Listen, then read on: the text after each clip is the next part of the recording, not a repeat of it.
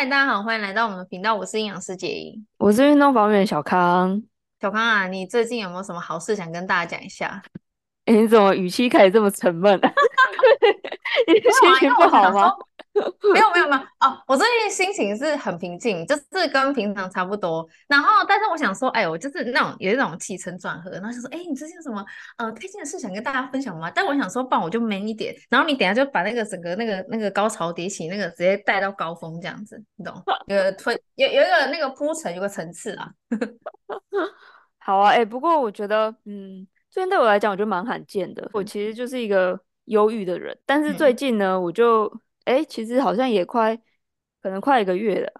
就是我每天都觉得非常幸福快乐，嗯，然后因为是第一次体验嘛，所以所以我也觉得还蛮特别的。啊，我为什么会一直知道呢？就是因为那个 iPhone 啊，它 iOS 更新之后啊，它在那个健康里面它多了一个新功能，就是它是去帮你监测心理健康的，中文好像叫做心理安康还是什么之类的，就是。反正就是点进去之后会有一个人脑图案这样，那它里面的那个新功能就是可以随机帮你记录你的心情，嗯、所以你只要开开那个推播之后，它可能就会在随机的时段上面，然后可能就会问你说，哎、欸，你现在心情感觉怎么样？哦、然后点进去之后，中间就是你很平静嘛，你心情自然，然后可往右拉就是你开心，往左拉就是不开心这样子，然后你就拉完之后，他就会问你说，哎、欸，那你是什么原因？觉得你现在还不错，或是觉得你？有点不爽之类的，然后我就、嗯、我就他只要跳出来，我基本上就都会去记录。对，然后呃，我记录大概要一个月的时间了吧，然后我就发现说，哎，就是越越来越记之后啊，我就越来越发现，就是那个幸福感会越来越提升呢。嗯嗯嗯，我觉得这有可能是因为人类它本来就是一个悲观的动物，因为我们、嗯、我们在远古时期为了要求生嘛，所以我们一定会去放大那一些不好的讯号。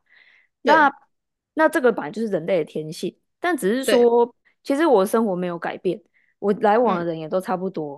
嗯、可是为什么感觉这种不一样？就是因为我觉得我就是又看到那些好事。以前我只会看坏事嘛，因为它就比较引人注意。嗯、但是开始看见这些好东西的时候，哎、欸，其实我觉得就会差蛮多的，也不一定要去做什么特别的改变的。嗯嗯，那。蛮推荐大家，就是如果是 iPhone 的人，可以就是一开推播那个功能，然后做记录的，辅助自己做记录。对对对，我觉得那不错。然后好像之前那个唐启阳不是有开什么月亮日记，我看好像也是类似的功能。这样就是如果大家对这有兴趣的话，都可以去找看看。那说不定都会有各种不同的系统，可以帮助大家去记录心情。这样。我自己觉得你整个人变得不一样，然后我想说，二零二四是你的年嘛，这样整个人突然大变。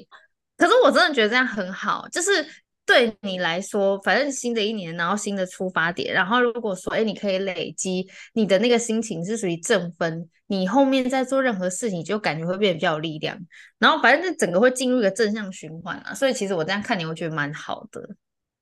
对，我自己也感觉不错，哎，那种心情轻松的感觉还蛮好的。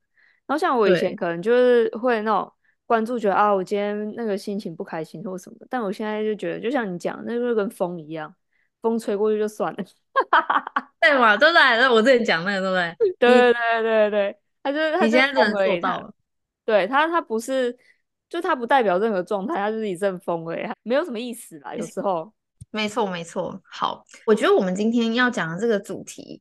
反正我那时候讨论的时候，我就非常喜欢，因为我觉得很好用，就是要来讲那个惯性这件事情，对不对？对，我觉得这个也是让我最近心情比较开阔的一个原因，因为我就是那种三分钟热度的那种类型吧。然后我以前就觉得这是、嗯、这真的很羞耻，但是我现在就觉得哦，不，我就是这样的人，就反正 我喜欢一个东西，我就会整个沉浸这样啊。但是我就是会有一天就突然觉得嗯。嗯我对这个没兴趣，然后就做别的事情，这样。好，哎、欸，这个这跟你选男人一样、欸，哎，为什么？就你为什么会突然超爱一个人，然后他某些点又直接让你瞬间冰掉？怎么？是不是啊？你爱情也是这样、欸，哎，为什么突然似曾相识啊？我刚刚那种感觉，对吧？哎、对你没讲，我也没发现、欸，哎，哎，没错，哎，冰冻的瞬间就真的就没兴趣，就没兴趣，完全的、欸、无法挽回啊。其实也不用说挽回，就是完全没有什么感觉，就是不会考虑什么挽不挽回，就这件事就已经过了，这样。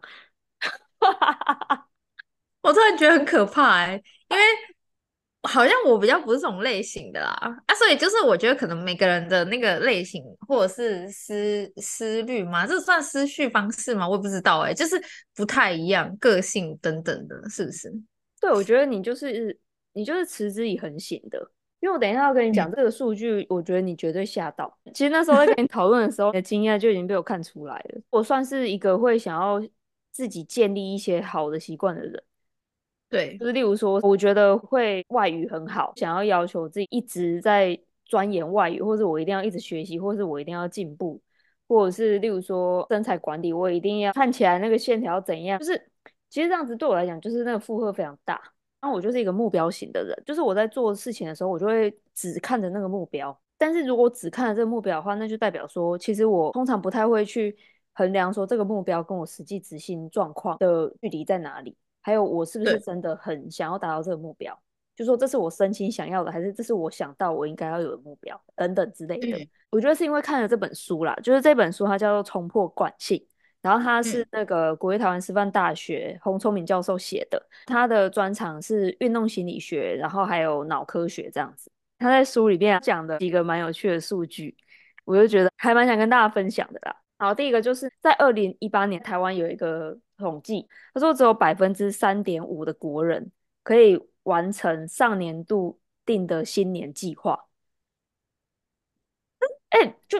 根本没有人达到哎、欸，三点五哎，百分之三点五，一百个人里面只有三个哎、欸，嗯，对啊，根本没人会做到哎、欸，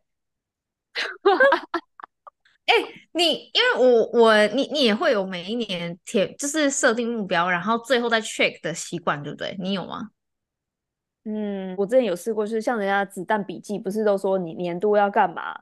你年度要怎样，然后你每个月要怎样，然后再推到你每一周要做什么那一些，每一天要做什么那一些，那我就写了嘛。那、嗯啊、通常一年过后，我就会发现，嗯，我没什么可以打勾的。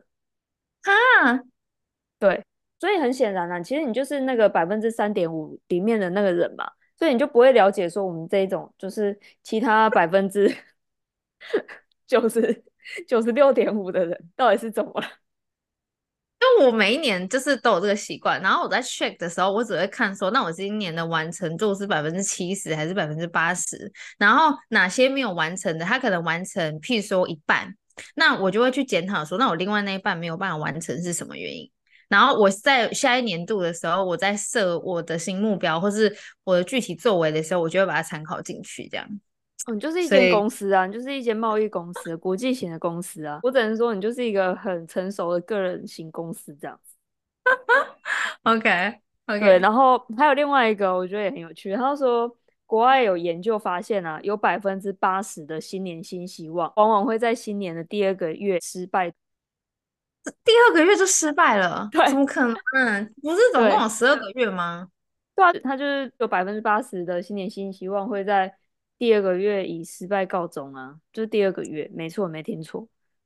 好，对，祝福大家。讲什么？哎，怎么那么快就失败啦？天哪！你是觉得哦，不敢相信啊？我不敢相信怎么会这样子。可是我们不是一季一季，每个月，然后每一季都要做什么？那他就会，譬如说你在第二个月的时候，你就想说，好，那我已经第三个月快到了，就是那个季度快到的时候，那不是就是要想办法说，哦，那我可能只有完成百分之多少？那我现在有没有什么策略新的，然后再加速到第三个月的时候可以完成？不是通常是这种历程吗？对，那但是我们也要考虑到，其实它里面会有很多因素。好像通常就是没有办法达成新年新希望的人，就会被认为是一个不自律、然后懒惰的鲁蛇，因为没有达成嘛，那那你就失败了，你就是一个不努力的人。但是呢，嗯、我觉得我觉得洪老师这一本书啊，在我们看了之后松了一口气啦。就是为什么.因为他其实讲到啊，为什么我们想要建立的新的习惯，或是我们想要达成的目标，会一直失败的原因，其实是跟大脑的神经回路是有关系的。好。我们先来看啊，就是说从刚刚的数据啊，就可以知道，哎，这种事情它其实在世界各地都有发生，而且还是不断的发生。那这代表什么？嗯、第一个，人类是一个有上进心的物种，嗯，我们大家都想要进步，这个是确定的，这是人类的天性。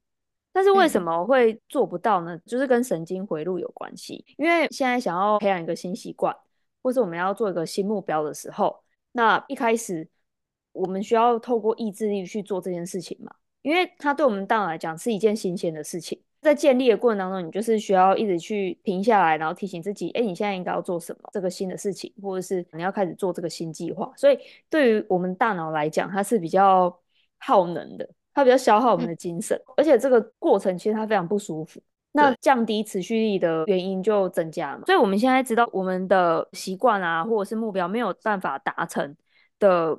原因不仅仅是因为个性的关系，也有一个是跟我们的神经回路有关，所以我们要测定出一个计划，然后让我们的大脑是觉得比较轻松的，比较不耗能的。只要我们可以把我们的计划改成这样子，嗯、那我们是不是就会比较容易达成我们的目标了？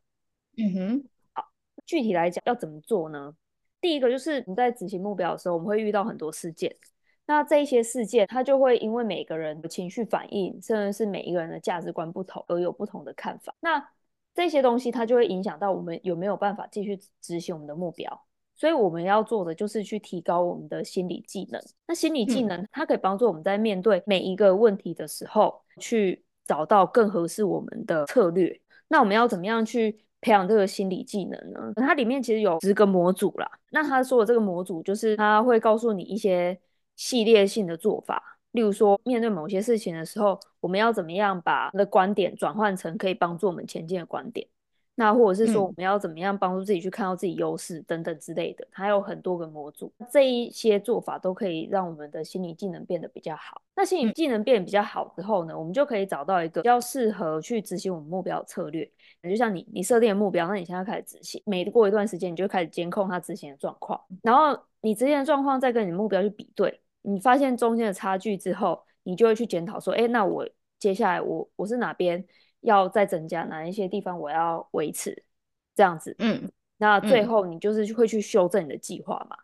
那因为你完美的掌握这个四个步骤，所以你大部分的目标你都可以很顺利的达成。嗯，所以这本书它就是教我们透过各种方式，然后可以进到这个让目标成功的这个公式里面。嗯，那我现在就是要讲它的第一个模组，叫做正向注意力模组。这正向注意力，它要讲的就是你去注意到事情好的地方。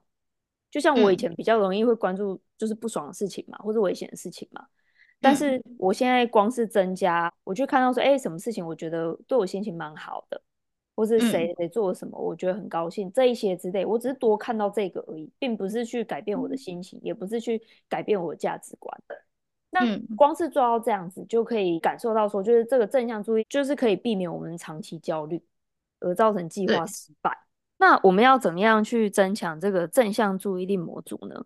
第一个就是我们要在过程当中，就是你做的每一件事情当中，要去寻找这件事情对你来讲的价值是什么。我想应该有时候会有一些经验，就是你做了一件事情，然后那个结果不是你期待的，但是你在过程当中，你却觉得你成长了很多。嗯嗯，没错，对，就是你，你感受到你的进步，或者是你可能多人的连接什么之类，就是你跟谁变得比较熟，什么等等的。那再来第二个就是增加效能感，嗯、像有时候我们没有办法再持续或者再坚持，有一个原因是习得无助感。对，就是你会不会觉得你不管再怎么努力都没有用？嗯，那我们现在增加效能感要破除的就是这件事情，在达成目标的这个过程当中。如果说我们可以用自我参照的方式，就是说，哎，我在执行计划时候的第一个月跟第三个月，哎，比较起来，我哪里不一样？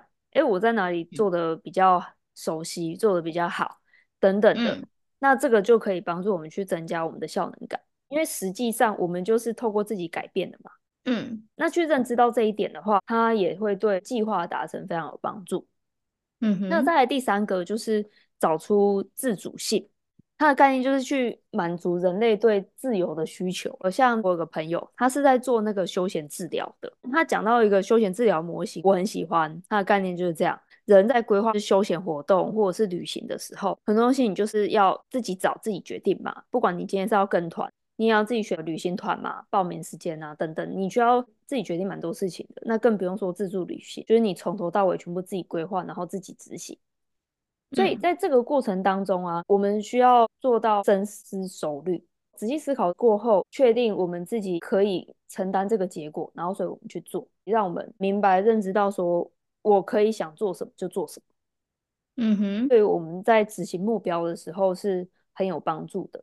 那在执行目标，我们可以怎么样去调整？例如说，可以让我的计划是有弹性的。像我以前，我可能觉得啊，我要减肥，六点之后就不吃东西，而且我都不要再吃零食了，甜的东西全部戒掉，不准。这样理论上来说，它大概是一个有效的方法。可是，在执行上面的话，我就是完全没有弹性可言，不准吃就不准吃。嗯，所以这样就会变成说，如果我爆发的时候我吃，那我就是会也会有很大的自我批评嘛。那这个其实就是这有点自残啊，所以也会导致说，哎，就会觉得啊自己就是很糟糕。那如果觉得自己很糟糕，就不会觉得自己可以把事情做好，那目标就不可能达到。所以就像是、嗯、像是这样的。那再来就是最后一个，就是归属感。我们要达成目标的时候，其实最好是在一个让自己可以有归属感的环境里面会比较好。也就是说，你可能跟某一些人你是有比较安全然后稳定的人际关系。不过以我自己个人经验啊，我觉得与其要培养这一种人际关系，那倒不如就是删掉那一些让你不安的关系，这样 让你 减法减法。对对对，我觉得我觉得减法其实比加法要更重要。嗯哼，我也这样觉得。对对对对对，是不是我们老到一种程度时候，我们会有这种感觉？哎、欸，我觉得是啊，我们现在就是已经到这年纪了，所以通常也会知道说，到底努力什么是有用的，嗯、努力什么是多余的。嗯，对啊，所以我觉得去维持那种很勉强的关系，对我来讲就是一份多余的努力。你你记不记得我们小时候？你看我们是高中同学，我我我自己的心理历程啊，我是不知道你的，但我小时候会觉得朋友越多越好，或者说，哎、欸，那代对不对？就代表说，哎、欸，自己很。就是可能在群体里面是可以生存的，并且也跟大家一样，而且就融洽嘛，就觉得自己这个人可能蛮蛮圆滑的，甚至人蛮好的，所以人家才会想跟你做朋友。然后我以前都会，我是没有很说用一个小本本，然后去记我朋友有谁，但是我大概就是知道说，嗯，我觉得我朋友算蛮多的。我妈虽然是一个很喜欢管我的人，反正我妈就是很喜欢管女生，然后我弟弟他就很很随意这样子。那以前我如果出去啊，要要。去逛街还是去干嘛？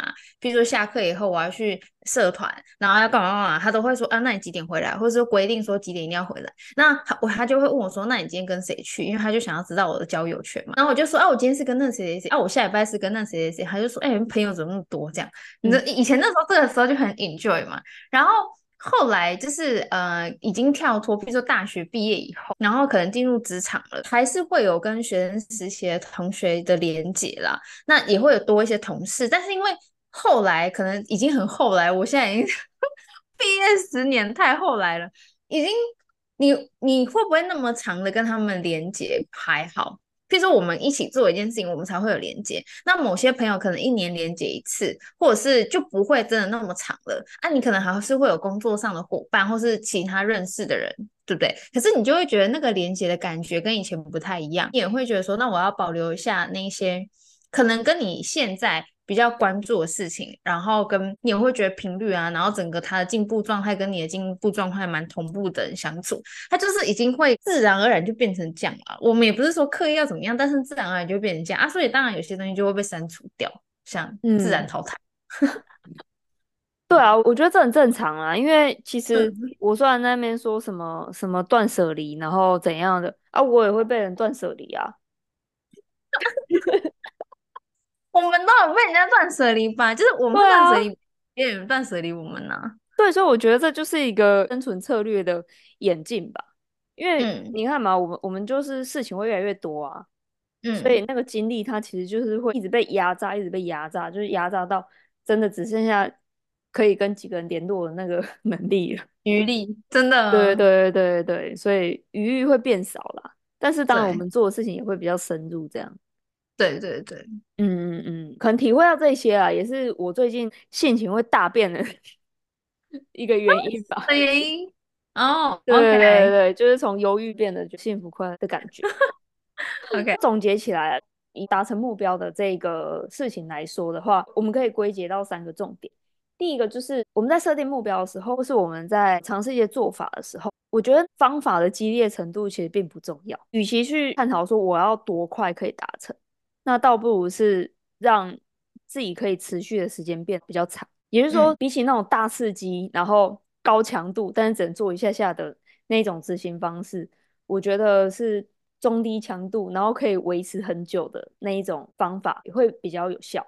对，对，然后再第二个就是让自己的目标是可以有弹性的。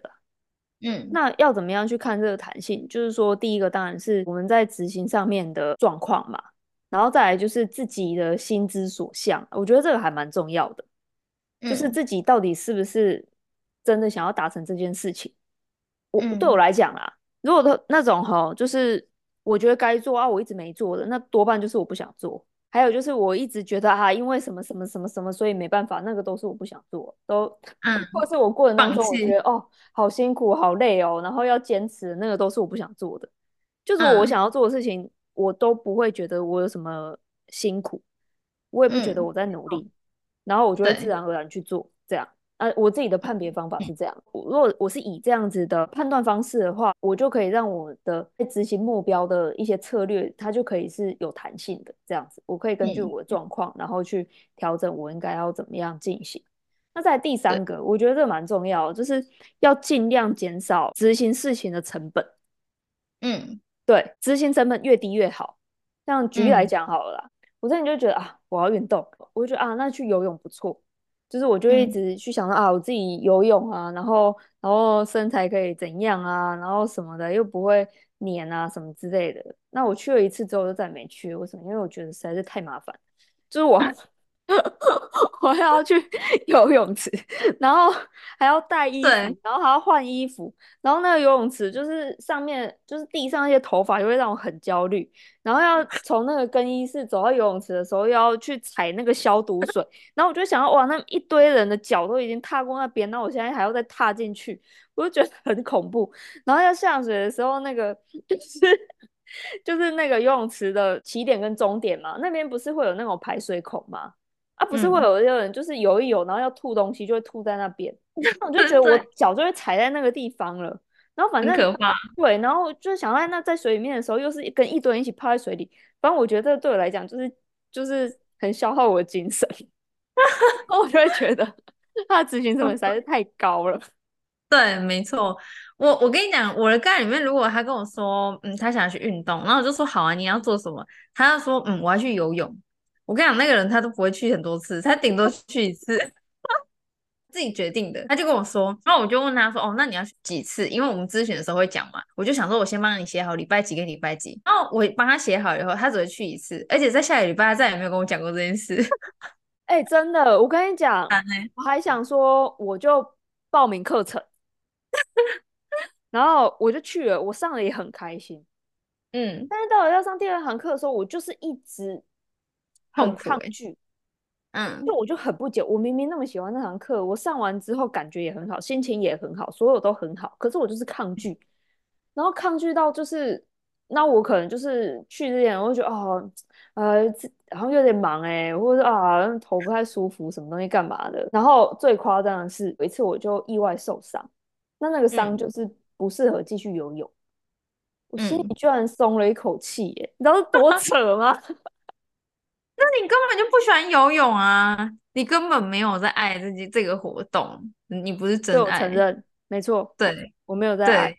所以我就觉得以前我只要就是我可以大方承认说，我现在就是不喜，我就是对这个没兴趣，我就是没有要做这件事情，我就觉得我人生就是会轻松非常多。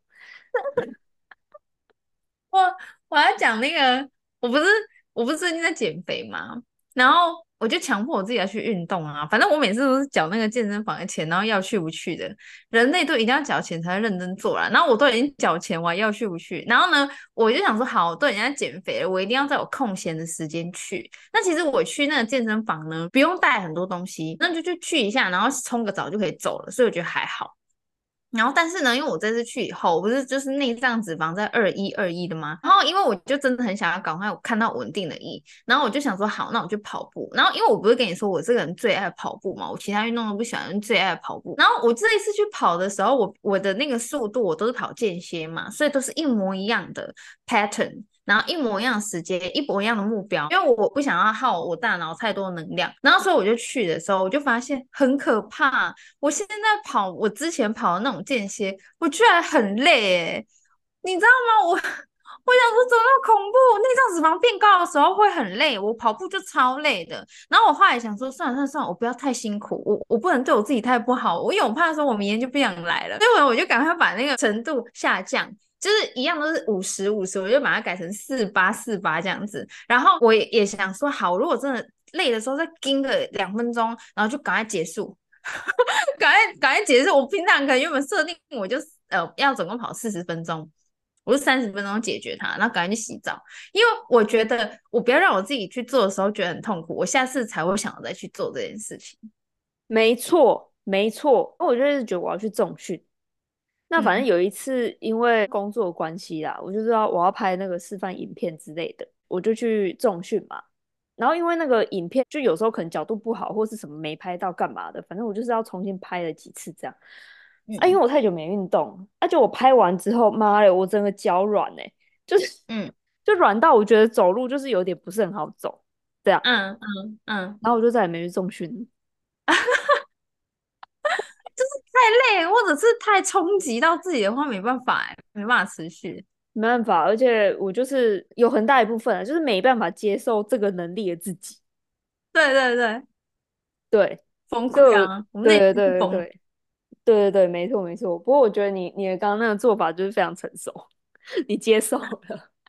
我接受啊，因为我真的怕我之后不想来，我千万我不，我觉得我不能这样对我自己所以，我要立刻马上见好，就说我今天有来就不错了。对对对对，没错没错，我觉得这个超重要的，因为像我就觉得、嗯、啊，我要去跑步什么的，因为我也觉得我内脏脂肪现在真的变得很可怕，就是就那不是我认识的肚子，就是我不应该长这样，反正我一直觉得我最近就一直觉得我不应该长这样，就对了。嗯，然后然后我就觉得嗯。但通常以我的经验，就是只要跑步，我就会好很多。就只要跑一段时间，嗯、然后我就会恢复原样。但所以，我就是不想跑。那、不想跑怎么办呢？我就试过很多啊，就是说，呃，那不然我出去，我就跑马路，然后跑十五分钟就好，嗯、来回十五分钟啊。哦，现在这一招也不行了。嗯、我就一两次，我也就没在跑。哦、我后来就觉得，好，算了算了算了，我就是有太阳的时候，然后去晒太阳。现在就是每天都要出去晒太阳，就这样。连接受程度真的很低耶、欸，我觉得我也是很苦恼啊。但是，但是至少我觉得我现在就是找了一个，反正我我可以接受的那个强度。嗯、啊，有时候会因为太阳，嗯、我就觉得，哎、欸，那不然我多走一点，嗯，这样子。哎，对对对对对，对对对对对。然后，所以目前就是这样。反正这本书呢，它还有很多我们可以运用的一些模组，所以。之后我再看到什么好的，我我做看看，然后再跟大家分享。好啊，我我觉得蛮好用的，我觉得它很生活化，哎，跟我们每个人的人生好像都有一些相关性，我都打到我们就对了，多多少少。对对对对对，它虽然是达成目标的方式，可是我觉得用在人生的思考上面，我自己也是觉得还蛮好的。嗯嗯，好，那我们今天就跟大家聊到这边。如果大家对于这个有什么样的心得啊，或是你自己有什么。你觉得很不错，可以达成你目标方法的话，也欢迎大家可以留言，然后跟我们讨论。那我们今天就先到这边啦，大家拜拜，拜拜。